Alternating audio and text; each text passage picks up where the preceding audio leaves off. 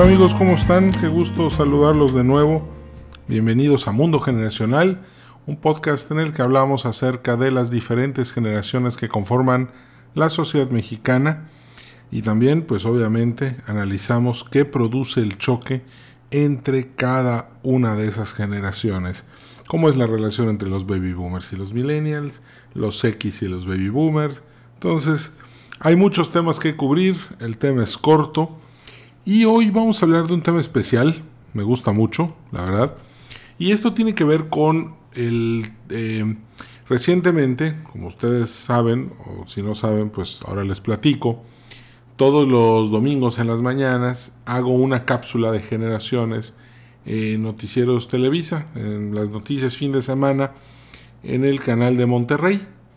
Entonces, aquí en Televisa Monterrey, hoy hablé acerca de que las generaciones de México, los X, los millennials y los contemplativos, pues están en línea. Y la mejor manera de llegarles es a través de redes sociales, de comunicación electrónica. Y, esto surge porque hubo, pasó algo que me llamó muchísimo la atención, que fue encontrarme un ejemplar de la sección amarilla. Si ustedes recuerdan en los 80s y en los 90s, pues la sección amarilla era, era como el libro de Baldor de la secundaria, ¿no? O, probablemente más grueso. Era un libro, era una, era un, era un libro pesado. O sea, le dabas un porrazo a alguien y lo lastimabas. Sin embargo, hoy, ahorita que estaba viendo la sección amarilla, pues ya es, pues es como una pequeña revista con muy, muy, muy, muy poquitos anuncios. ¿Qué pasó?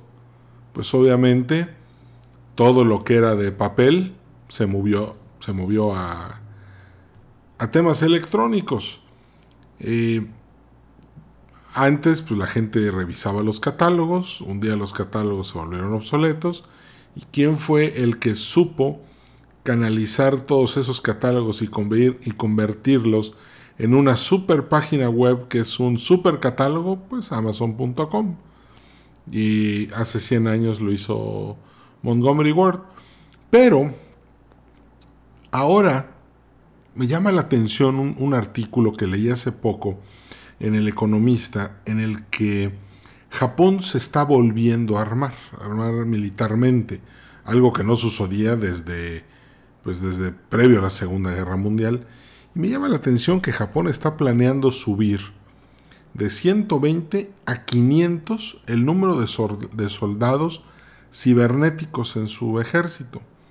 Estos soldados son hackers al servicio del Estado que están trabajando día y noche en eh, desde parar noticias falsas o lanzar noticias verdaderas y estar detectando quién puede estar queriendo hackear alguna de las instalaciones del ejército japonés. Entonces, esto me, me, profundicé mucho en la lectura de ese artículo. Muchas de las tensiones hoy en Asia tienen que ver con el tremendo rearmamiento que está teniendo China. Pero fíjense cómo se va migrando del ejército convencional al ejército del ciberespacio. Entonces, probablemente hoy, a estas alturas del siglo XXI, casi en el año 20, estamos viendo cómo los ejércitos tradicionales se están convirtiendo en ejércitos ciberespaciales. Y la verdad es que que esto esté ocurriendo en los ejércitos del mundo, no, no hay que olvidar que el ejército y, el, y la estructura del ejército es lo que generó el orden en las empresas. Terminada la, la guerra civil de Estados Unidos, muchas empresas empezaron a contratar a los que habían sido los militares de la guerra civil. Por eso el traje de negocios, pues hace 100 años, era un traje militar. Cuando lo militar y, las, y las empresas y los negocios se juntan, pues nace el corporativismo, que es la estructura militar aplicada a los negocios. Y hoy la estructura militar se está volviendo se está volviendo ciberespacial. Y eso significa que también los negocios van a tener que empezar a, bueno, si no es que ya migraron, pero muchos, muchos negocios tienen que empezar este, largo y divertido proceso de empezar a participar más en tareas ciberespaciales. Por ejemplo, hoy muchas empresas, yo eh, tengo la oportunidad de trabajar con algunas, y me dicen, bueno, ya mira, tenemos nuestra página web, aquí decimos quiénes somos, qué producimos y, y un poco de la historia de nuestra empresa. Y tenemos una página de Facebook en la que tenemos 100 likes, que son los 100 empleados, y hemos hecho tres publicaciones. Y en nuestra cuenta de Twitter, pues tenemos 30 seguidores y hemos lanzado 5 tweets. Bueno, eso es tan obsoleto como una oficina en la que solo hay máquinas de escribir. E, eso es estar, podemos decir, que a finales de los 90. E, esa estrategia ya no puede ser.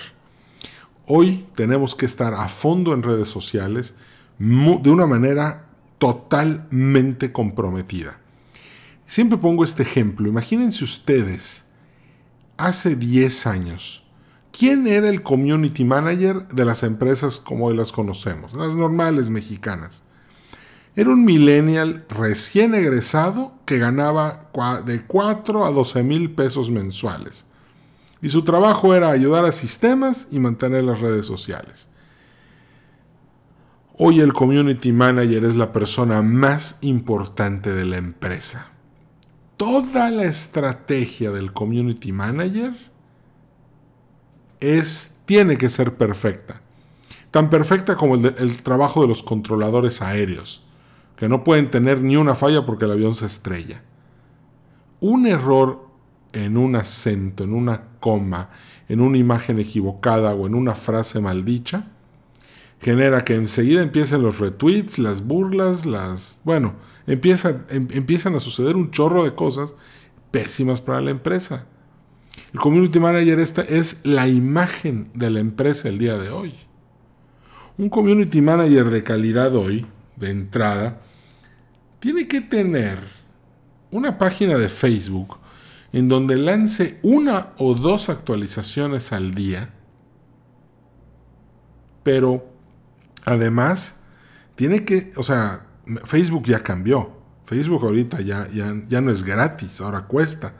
Pues ya hicieron el IPO y ahora hay que sacar rendimiento sobre capital para justificar eh, todo el dinero que se ha invertido.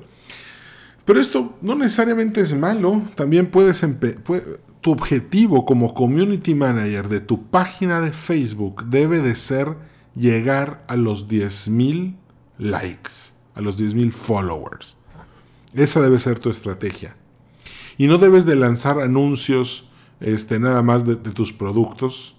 Eh, no, tienes que lanzar comunicación de cómo tus productos le ahorran tiempo o facilitan eh, los sueños y las aspiraciones de tus clientes. Eso es Facebook. Y tienes que lanzar una imagen sólida, una imagen de... y también Facebook debe de ser una, un, canal para poder obtener talento que quiera trabajar contigo. Facebook ah, e, es el rey de las redes sociales. Lo va a seguir siendo por mucho tiempo. Algunos dicen, no, está No, no, no. Facebook por hoy es el más importante de todos. Y tu estrategia central debe girar alrededor de Facebook y de una buena comunicación. Otra red muy importante es Instagram. En Instagram tienes que sacar por lo menos una foto diaria de tu, de tu empresa, de tu proyecto, una foto que tenga una muy breve descripción, los hashtags adecuados y también tu objetivo como community manager debe de ser llegar a los 10.000 seguidores. Y tú sabías, o sea, ¿por qué? Porque todo lo que vas a estar... Ahorita vamos a llegar a un punto en el que todo se va a conjugar pero tiene que haber una disciplina de lunes a domingo de estar comunicándole a la gente algo. Hay una razón muy interesante que dice, si vas a sacar 10 fotos, que 8 sean aportadoras de conocimiento y 2 sean de ventas. Entonces no olvides eso. Sí tienes que estar queriéndole vender a la gente, claro, pero es muy importante también comunicar mensajes eh, que le sirvan a la gente. Y después, eventualmente, esos mensajes los juntas con tus productos y haces una venta. Pero por cada ocho mensajes de comunicación, de foto, por cada ocho fotos, puedes sacar dos pósters tratando de vender algo. Otra red muy polémica, Twitter. Mucha gente dice, no, Twitter para qué? Lo, sacas y, si no, los que no lo vieron en segundo ya no lo vieron. Bueno, sí, claro, los Twitters van rapidísimo. Pero un buen community manager tiene un desarrollo editorial con pues por lo menos unos 300 tweets que va a ir programando para que vayan saliendo 10 diarios cada hora. Por ejemplo, uno a las 9, uno a las 10, 11, 12, a las 13 horas, 14, 19 horas, no sé, pero cada hora. Y tienes que tener programado un mes por adelantado. ¿Por qué es importante Twitter? Dice, oye, pero es que nadie lo lee y todo el mundo entra a pelearse. Sí, y Twitter no es tan informativo. En Twitter tienes que salir a, generar retos. Tienes que salir a decir, oigan, ¿por qué creen? A ver, si eres una empresa constructora, tienes que salir a decir, estamos haciendo esto. Por ejemplo, los cuartos, eh, creemos que los cuartos deben de tener techos más altos para que las casas sean más frescas. Entonces tú haces propuestas, entras al debate, eh, tus fortalezas las pones eh, en, la voz de los tuiteros para que, para que, para que puedas empezar a generar pues, interacciones. Hay un dato muy interesante de Twitter que es que cuando los tuiteros, que es gente muy exigente y, y peleonera y entrona, recomiendan tu marca, es la mejor calificación de redes sociales que puedes obtener. Se vuelve sumamente eh, fuerte, te, da muchísimo poder que te recomienden en Twitter. Y obviamente bases, no importa que en un principio tengas pocos seguidores, puedes lanzar retos como decir follow for follow, sígueme y te sigo, y a todas las personas que hacen dinámicas de vamos a seguirnos entre todos, tú sigues a todos los que están en ese tweet, todos los que están en ese tweet te siguen a ti, y con el tiempo puedes empezar a generar una base muy sólida y, tener 3.500, 4.000, 5.000 seguidores. Poco a poco, no pasa nada, pero en Twitter no, no es tan importante el reto de llegar a los 10.000, sino el reto del desarrollo editorial y de tener tus 300 tweets programados. Sí, claro, hay que sentarse a escribir cosas de la empresa y cosas de los productos que manejas y cosas de los servicios y cómo estos se utilizan y, le pides a la gente su opinión y tal vez en algo te critiquen y te digan cosas, pero lo que queremos en Twitter son interacciones. Otra red que debes de manejar como community manager es WordPress. Ten un blog. Yo sé que la gente ya no quiere leer, es más fácil ver YouTube donde te lo explican en un video rápido y fácil, este, o incluso los podcasts, entiendo eso. Pero lo que sí quiero dejar claro es que WordPress con un blog, lo que vas a hacer es generar artículos cortos, pueden ser cuatro párrafos de seis líneas, pero tienes que estar generando contenido y poniéndolo en tu blog. Cada vez que pongas algo en tu blog, inmediatamente lo promocionas en Twitter, en Facebook y en todas las redes sociales que tengas. Llama seguidores, pero el chiste es que estés generando contenido, por lo menos un artículo nuevo cada semana. Si, si, tienes una pizzería, pues empieza a platicar un artículo, haz un blog de tu pizzería donde platiques la historia de la pizza. Después puedes platicar, la pizza romana es una pizza muy delgadita de poca harina. La pizza napolitana es muy gruesa y tiene mucha harina. Igual que la de Nueva York y la de Chicago, ¿no? La de Nueva York es la romana y la napolitana es la de Chicago. Entonces tú empiezas a platicar, el chiste es que empieces a comentar y a platicar todo esto. Y este, ¿por qué? Porque de esa manera empiezas a generar un espacio en donde tu marca empieza a ligarse a todas estas palabras, a todos estos backlinks, ¿ok? Los que tienes en Facebook, en Instagram, en Twitter, en WordPress, empiezas a, hacer backlinks con otras personas este, y te conectan a tu página y eso empieza a hacer que tu espacio crezca, tu espacio, tu ciberespacio sea más grande. Pero un blog es muy importante, pero mucho, muy importante. Sobre todo, no tienes que hacer un desarrollo de enciclopedia. Haz artículos cortos. Es más, puedes hacerlos de tres párrafos de siete líneas, si quieres. Pero muy importante. Otra cosa que tienes que considerar es tener un, un LinkedIn, pero plus. Tienes que tener una excelente foto. Te la tienes que tomar en un estudio. Subir selfies, no, no en, no en LinkedIn. Ponerte frente a la pared y tomarte una foto, un mugshot, tampoco. Tiene que ser una foto muy bonita, muy agradable, muy fresca, donde estés sonriendo mm, con una vestimenta que sea... No tiene que ser formal, pero te tiene que dar seriedad, te tiene que dar confianza. Yo, por ejemplo, en LinkedIn, cuando me mandan solicitudes de amistad y no veo una buena foto o, veo el espacio de la foto en blanco y un currículum muy mal escrito, inmediata, o sea, esa persona no tiene una sola posibilidad de que yo la acepte. Y la mayoría de las personas que tienen LinkedIn así piensan. Pero ojo, yo lo que estoy diciendo es que no, tienes, no, no es LinkedIn lo que te estoy sugiriendo, es LinkedIn Plus. Yo creo que vale ahorita como unos 6.500 pesos al año. Pero tienes que tenerlo, te tienes que ver serio, te tienes que verte profesional. Y tienes que hacerte amigo de todas las personas que tú consideres que sean necesarias. Mándale solicitud. No como repartir volantes, pero por ejemplo, puedes hacer una estrategia de tiros de precisión en LinkedIn, buscar empresas a las que tú creas que les puedes ofrecer algo de lo que haces y contactar pues al director general, al gerente de, de mercadotecnia, al gerente de compras, qué sé yo. Pero eso es lo que te va a dar LinkedIn, la oportunidad de llegar a personas que en otras redes jamás podrías llegar. O incluso por teléfono.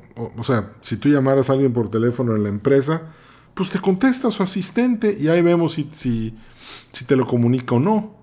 En cambio, si, si lo usas, usas los beneficios de, LinkedIn Plus, puedes escribirle a cualquier persona dentro de una empresa. Pero es muy importante hacerlo de esta manera. No se te olvide, LinkedIn Plus. El otro no, así nomás no. Y, y tienes que tener, lo más importante es la foto.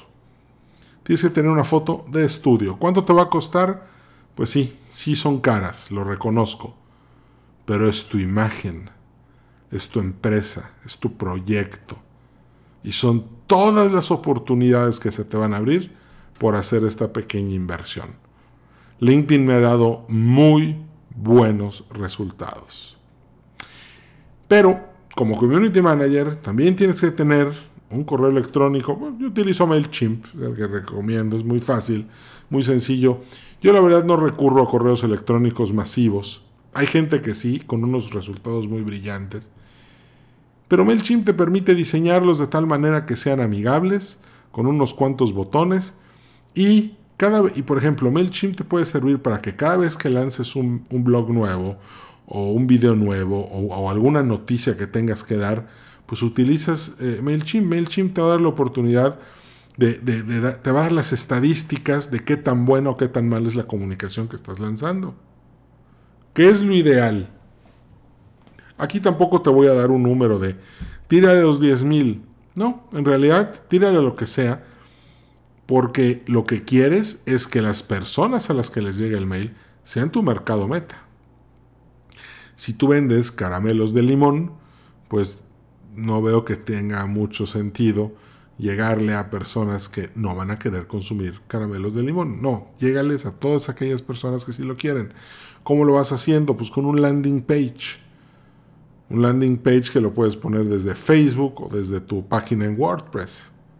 Y eso eventualmente va a ir dándote correos electrónicos de gente a la que le interesa tu producto.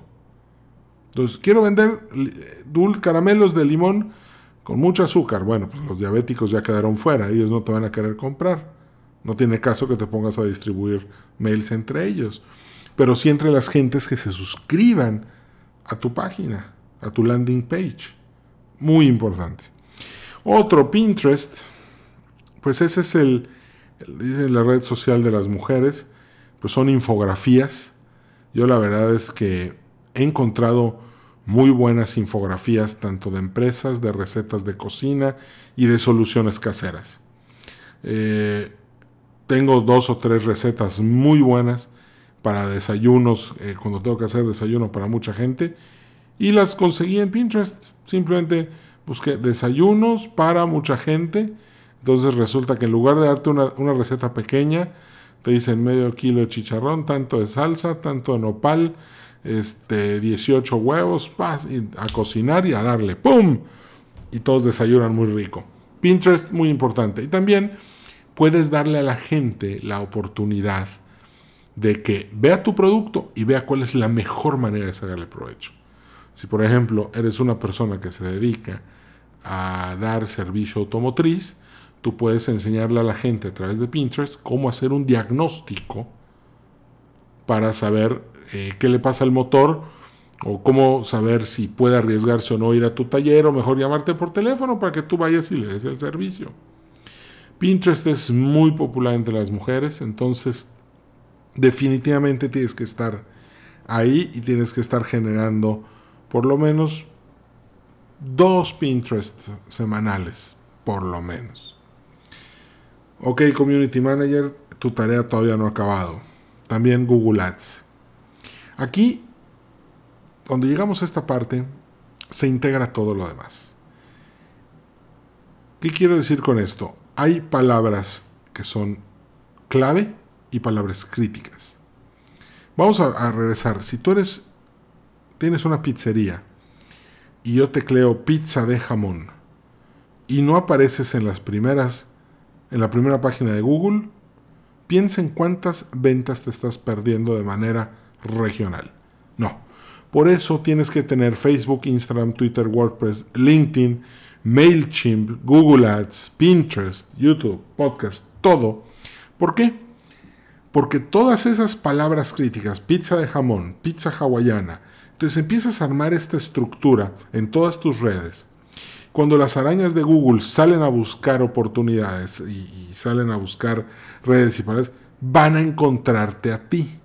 ¿Por qué? Porque si tu pizzería se llama este, Pizzerías Mañueco, pues entonces tú vas a agarrar y vas a. Y, toda tu comunicación va a partir de una página que se llama Pizzerías Mañueco. Y después va a decir Pizzerías Mañueco, nuestra especialidad es la pizza de jamón. Y después nuestra especialidad es la pizza. Entonces empiezas a generar todo este tráfico, toda esta información. Y cuando las arañas de Google salgan a, revisar la red buscando la información que el cibernauta está buscando, tú vas a ser una de las primeras opciones tienes que hacerlo así.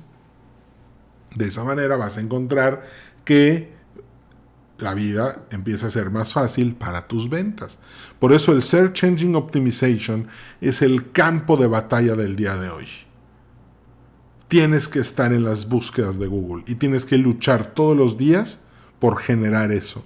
Si eres un constructor, techos que no se humedecen, tus palabras clave. ¿Para qué? Para que la gente vaya y te pida esos techos que nos humedecen. Si eres una aerolínea, vuela cómodo, bueno, bonito y barato y puntual. Entonces esas son las palabras clave que una aerolínea debe de tener en sus, en sus estructuras eh, electrónicas para que tenga sentido el Search Engine Optimization y la gente te pueda encontrar de manera rápida. Otra tarea más que tienes que tener es tu canal de YouTube ahí puedes subir un video introductorio, quiénes son, claro, puedes subir un video haciendo un reportaje explicando este, si eres una empresa que se dedica a la peluquería y al bañado de perritos, pues tú agarras y dices, mira, hoy estamos bañando este perrito y lo hacemos con mucho cariño y mucho cuidado. Si nos traes a tu perrito lo vamos a tratar igual, de una manera muy sencilla, muy rápida y, y que no tenga redundancia. ¿Ok? Directo. Podcast. Hoy las arañas de Google ya saben también buscar audio. Uno. Dos. La gente hoy está escuchando muchos podcasts.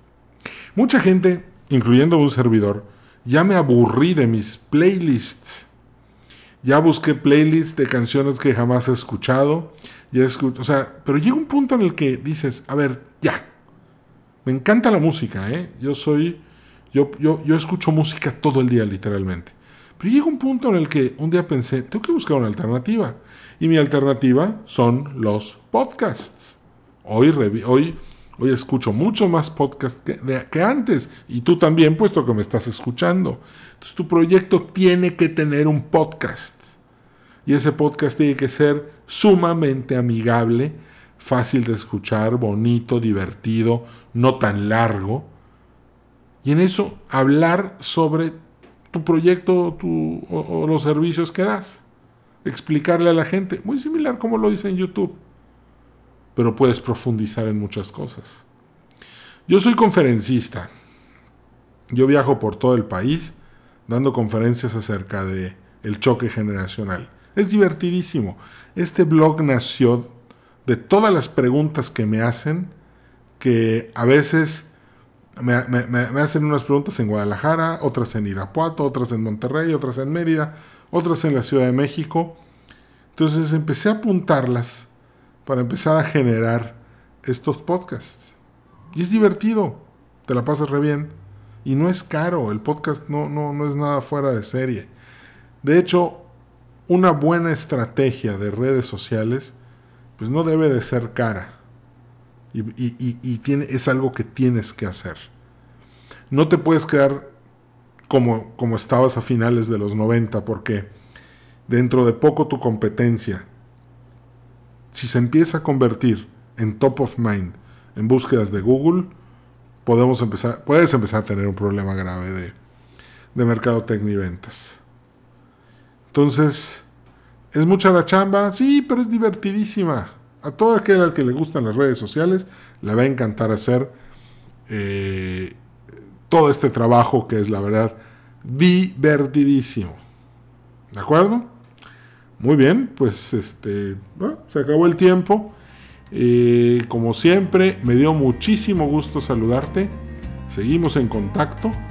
Nos vemos muy pronto. Hasta la vista y que tengas un muy feliz inicio de semana. 炸